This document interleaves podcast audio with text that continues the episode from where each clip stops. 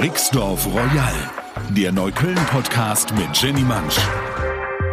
Hallo liebe Freunde, in der ersten Folge von Rixdorf Royal habe ich euch ja erzählt, wie die Integration von Zuwanderern in das fremdenfreundliche Neukölln auch mal schiefgehen kann. So wie im Fall des illegalen Sadomaso-Clubs im Mehrfamilienhaus, das dann leider mit einer Abschiebung in einen anderen Bezirk endete. Wie vielseitig die Eingliederung von Neuberlinern aber auch funktionieren kann, hat dann ein anderer Fall gezeigt.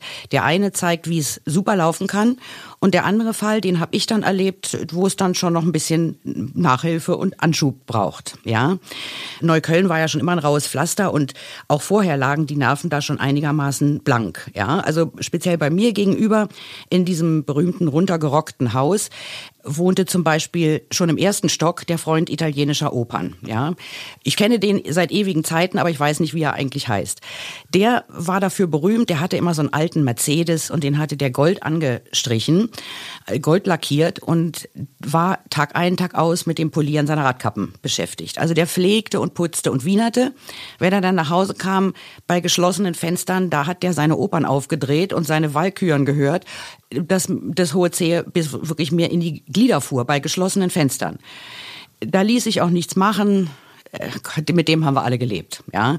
Ab und zu flippte dann der aus dem vierten Stock aus. Das war so ein Hünenhafter, der war riesengroß und ein Trunkenbold, ja. Außerdem ein Flaggenfreund, der sich seit 2006, seit dem Sommermärchen, wir erinnern uns alle, an diesen herrlichen Sommer, mir blieb er deshalb in ewiger Erinnerung, weil dieser Trunkenbold zwei Balkone hatte und alle beide mit Reichsadlerflaggen verkleidet hat, die ich mir dann angucken musste, äh, habe auch dabei was gelernt. Nämlich weiß ich jetzt über die Halbwertzeit von Deutschlandflaggen Bescheid. Also es dauert auf der Wetterseite ungefähr zehn Jahre, bis das Ding in Fetzen hängt. Es wurde nie abgehängt, man darf das zwar alles nicht. Die eine Fahne war halt äh, schwarz-rot-gold und die andere Fahne war aber schwarz und die, der guckte immer, dieser Adler glotzte nun immer in mein Wohnzimmer. Das fand ich also eigentlich ätzend, aber es ließ sich nicht machen. Zehn Jahre später hatte sich der Fall dann erledigt, das Ding hing in Fetzen und der Mann wurde auch von einer amerikanischen US-WG verdrängt. So. Unter ihm wohnte, der wohnt immer noch ein Computersüchtiger, ja, der, den sieht man eigentlich, der sieht immer, sitzt der am Fenster an seinem Computer, inzwischen sind die Scheiben schon ganz nikotingelb. Und ab und zu, wenn er sieht, dass ich meine Fenster putze, dann packt ihn das schlechte Gewissen und dann greift er sich auch eine Flasche Glasreiniger, ja, und macht dann da an der einen Scheibe so ein bisschen rum, ruft dann auch mal rüber, der Frühling sei ja jetzt wohl da, ja, ich habe ihn auch mal gefragt und habe gesagt, sagen Sie mal, äh, äh, spielen Sie da den ganzen Tag Ego-Shooter? Nein, ich arbeite. Aha, okay, alles klar. Inzwischen hat er nun so viel gearbeitet, dass er äh, jetzt haben sie ihm Ständ gelegt und ihm gesagt, er muss ab und zu aufstehen und rausgehen, ja, weil der ging wirklich nie raus. So, diese drei Leute und auch das ganze Panoptikum drumherum, die kosteten schon einigermaßen Nerven, weil der Computersüchtige, der trat ab und zu nur mal auf den Balkon, wenn ihm draußen zu viel Krach war, ja. Dann ging der nach draußen und schrie Ruhe. Bis ich ihm dann mal gesagt habe, Junge, das so hört dich kein Schwein. Ruhe, ja. Ein dunkler Vokal gefolgt von so einem schwachen H, das hört keine Sau. Ich sag, du musst das Zauberwort rufen. Polizei. Dann ist hier sofort Ruhe im Karton. Ja, hat er nie eingesehen. Ich musste das denn immer machen. Ja, also ich rufe Polizei und alle rennen auseinander. Sowas wollte man ja auch immer werden, als man klein war, ja. So eine Frau da oben, die mit ihrem Kissen sitzt und da schimpft. Aber Kissen habe ich noch nicht. Also so weit sind wir noch nicht. Noch dazu haben wir ja in Neukölln in den letzten Jahrzehnten so einige Volksgruppen an uns vorüberziehen sehen. Ja, das hatte ja schon die Frau Meier aufgelistet aus dem ersten Stock. Die sang das Lied immer auswendig. Also zuerst waren die Türken gekommen nach Neukölln und zwar weil ihnen Kreuzberg zu teuer geworden ist. Denen folgten dann aber die ganzen arabischen Familien und das fanden dann die Türken blöd. Die haben sich natürlich mit denen nicht verstanden und haben dann die Nase gerümpft und haben gesagt, nee, also hier ginge es ja nun total bergab und jetzt müssten sie nach Britz. Darauf sind die nach Britz. Die arabischen Familien, ja gut, was aus den Großfamilien geworden ist, wissen wir alle. Die kleinen Familien, die leben da ganz unbescholten. Und anschließend, seit dem Jugoslawienkrieg, äh, kamen natürlich dann die Bosnier, die über unglaublich viele Sofagarnituren verfügen. Unglaublich. Und äh, von denen äh, gefolgt kamen dann später ähm, die Rumänen, von denen ich jetzt erzähle, und die Bulgaren. Und zwar lag das daran, 2007 sind Rumänien und Bulgarien der EU beigetreten. Das hieß, die Rumänen und Bulgaren durften kommen, sie durften aber nur arbeiten, wenn sie sich selbstständig machen konnten und hatten sonst keine Arbeitserlaubnis und durften auch nur drei Monate bleiben. So. Dann fügte es sich, dass ein, der Legende nach, ein Neuköllner nach Fantanele nach Rumänien gefahren ist. Das liegt um ein paar Kilometer, halbe Stunde, weiß ich, nördlich von Bukarest. Das Dorf ist deshalb sehr bekannt, weil äh, darüber gibt's eine Doku und wer das mal gesehen hat, weiß, warum die Leute da weggehen. Ja, Das ist also eine, ähm, eine Roma- und Sinti-Siedlung, die ist von einem Zaun umgeben. Es gibt keine Infrastruktur, kein Wasser, kein Strom, keine Müllabfuhr. Die werden da ganz einfach mit ihrem Müll alleine gelassen. So, das sah dieser Mensch aus Neukölln, der da in, nach Rumänien gereist war. Und hat denen gesagt, Mensch, kommt doch mal nach Neukölln, das ist eigentlich schön da. Einer hat gesagt, okay, komme ich mit, guck mir das an. Der kam nach Neukölln, guckt sich um, fährt zurück zu seinem Fantanele und sagt, Leute, ich habe das Paradies gesehen. Ja, kommt mit mir. So, und dann ging das alles ganz schnell. Ja, dann äh, für mich fing die Geschichte mit den Rumänen so an. Ich sitze bei der Arbeit, das ist in Kreuzberg, und sehe plötzlich am Firmament, wir haben da eine große Aussicht, am Firmament eine gigantische Rauchwolke aufsteigen, wirklich gigantisch. Von der Himmelsrichtung her war mir klar, das ist Neukölln. Ja, ich also schon einigermaßen nervös, man weiß ja nicht, welches Haus nun brennt, nach Hause gefahren und komme vorbei an der Harzer Straße und tatsächlich ein gigantisches Eckhaus steht da lichterloh in Flammen. Ja, der ganze Dachstuhl, alles ausgebrannt. Dieses Haus war schon vorher bekannt dafür, mh, völlig verfallen zu sein, Müll. Es war einfach ein Scheißhaus. Ja, wirklich, um das hat sich kein Mensch gekümmert. Es war wirklich schrecklich da. Alle sind irgendwie nur, haben den Blick abgewendet, sind schnell, schnell weiter. Okay. Ähm, dieses abgebrannte Haus wurde dann aber von einer Aachener Wohnungsbaugesellschaft gekauft, die katholisch sind. Und die haben einen Projektleiter, der ist ebenfalls ein sehr gläubiger Mensch und heißt Benjamin Marx. Und dieser Benjamin Marx, der hat es sich zur Aufgabe gemacht, sich um dieses Dorf zu kümmern. Denn es kam das gesamte Dorf. Die haben alles stehen und liegen lassen und sind mit Bussen hier angekommen. Also gelaufen sind die nicht. Die sind dann schon mit Bussen hier angereist. Und über Nacht hatten die sich in unserem Kiez verteilt. 600 Personen haben in dem Harzer Straßenhaus, was noch äh, eigentlich völlig beschädigt war, Platz gefunden. Und äh, dann, ich glaube, den Dachstuhl hatten sie inzwischen wieder repariert, sodass man es beziehen konnte. 600 Personen kamen dahin. Es war eine ganze Gemeinde, eine sehr christliche Gemeinde übrigens, ja, äh, die manchmal hier stehen und gar nicht wissen, was, was ihnen, wie ihnen geschieht, ja, wie wir hier rumlaufen und so. Also die sind sehr, sehr christlich und die haben auch ihren Pfarrer mitgebracht ähm, und lebten dann in der Harzer Straße. So, dann ging das da natürlich los, wie man das kennt von Roma-Häusern. Ja, die Sofas flogen auf die Straße, der Müll wuchs an. Es war unglaublich. Die Kinder im Dreck, die, es war nicht auszuhalten. Äh, sodass dann dieser Pfarrer hingegangen ist und hat gesagt, so Freunde, so können wir das nicht machen. Dann hat er die ganzen Bewohner, die Männer, die ja alle nicht arbeiten durften, die konnten aber gut arbeiten, weil es waren meistens Bauarbeiter, die haben das ganze Haus saniert.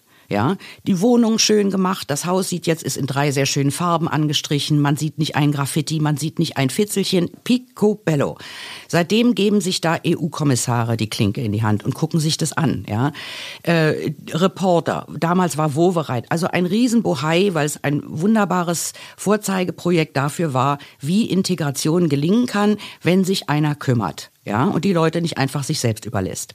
So, das waren aber nur die 600 Leute von diesem Fantanele-Dorf. Die anderen sind, haben sich dann in Häuser in den umgrenzenden Straßen und Karrees verteilt. Und ich hatte dann das große Glück, dass die in ein Nachbarhaus von mir gezogen sind, mit dem wir uns den Hinterhof geteilt haben. So, und dann ging wirklich da der Punk ab. Also sowas habe ich auch noch nicht erlebt, ja.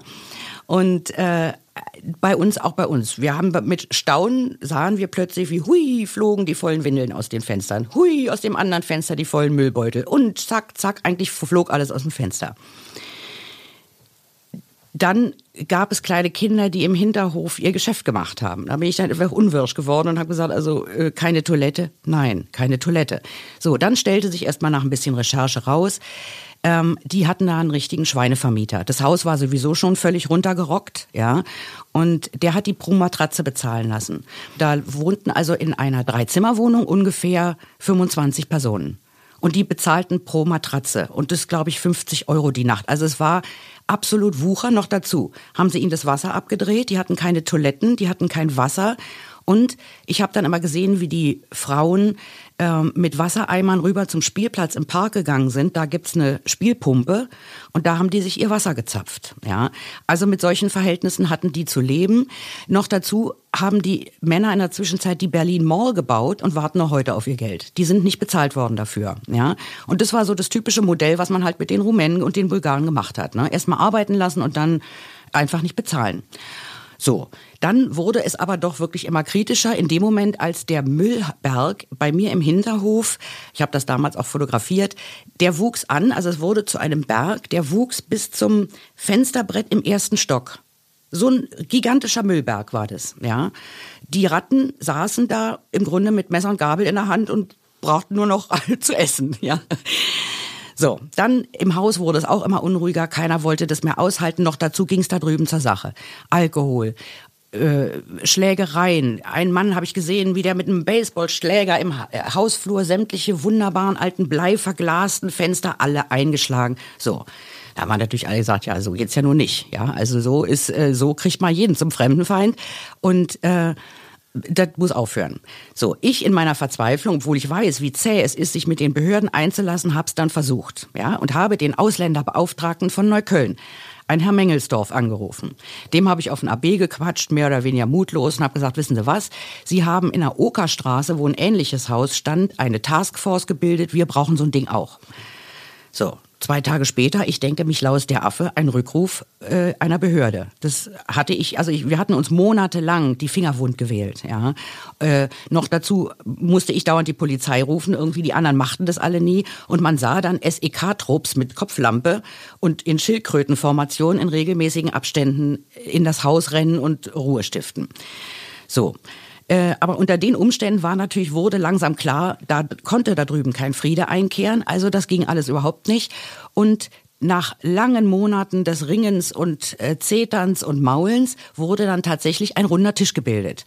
Und nach einer Weile hat sich das dann tatsächlich beruhigt. Ja, aber das waren halt die Leute, die da die sich selbst überlassen worden sind. Und das wurde dann einfach den Nachbarn übergeholfen, diese Integrationsleistung. Das ist natürlich schon eine ganz schöne Aufgabe. Also bei mir war das zum Beispiel so, dann sieht man, am Anfang waren die Kinder wirklich auch alle sehr dünn, ja, und fragten, ob man ihnen einen Döner kauft und sowas. Also ich hatte, zum Schluss bin ich immer äh, nie ohne Apfel oder eine Stulle aus dem Haus, dass ich dann irgendwie zur Not mal was geben konnte, ja, weil das war schon schrecklich.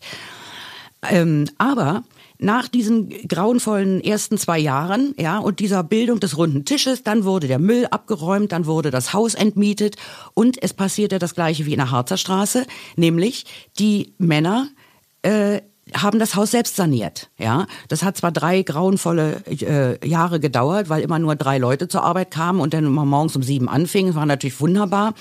Aber inzwischen haben die da einen, also so einen schönen Hinterhof hat man lange nicht gesehen mit Aufzug. Das Aluminium äh, macht mir jetzt die Küche sonnig. Also es ist ein Traum. Ja, und äh, die Männer haben das also alles wieder selbst saniert und seitdem äh, haben sich auch, ähm, merkt man auch, dass es bei den Rumänen und Bulgaren bergauf geht, weil zuerst war es so, man sah immer nur die Frauen in ihren langen Röcken und mit Flipflops ihre schweren Kinder über die Straße schleppen. So, mit zunehmendem Wohlstand kriegten zuerst die Frauen einen Buggy. Ja, dann sah man als erstes die Kinder, die kriegten plötzlich Inliner und ein Fahrrad und hatten plötzlich Spielzeug. So und dann waren die Männer dran. Die haben sich natürlich irgendwelche fetten Autos gekauft, stehen da auch immer rum und ratschlagen und ratschen und tratschen und polieren stundenlang.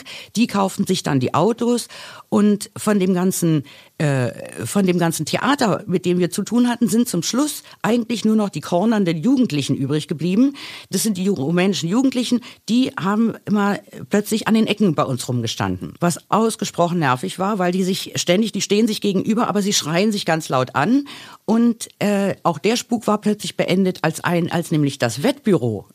Das war der eigentliche Magnet, wie sich dann rausgestellt hat. Das Wettbüro, in das man erst ab 18 rein durfte, machte mit den Jugendlichen da ihr bestes Geschäft mit den kleinen 13-Jährigen, weil die wetteten auf alles, was sich, was nicht bei drei auf den Bäumen war. Ja.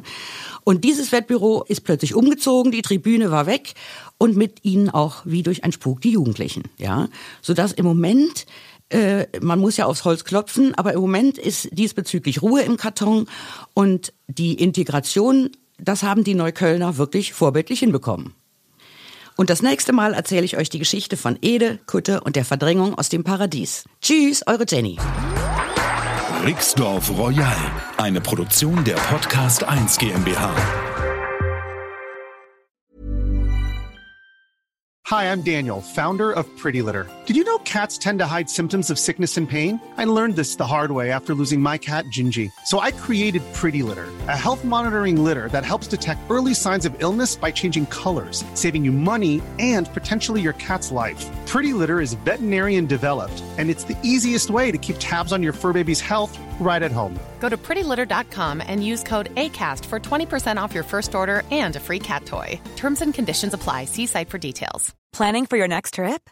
Elevate your travel style with Quince. Quince has all the jet setting essentials you'll want for your next getaway, like European linen, premium luggage options, buttery soft Italian leather bags, and so much more. And is all priced at 50 to 80% less than similar brands.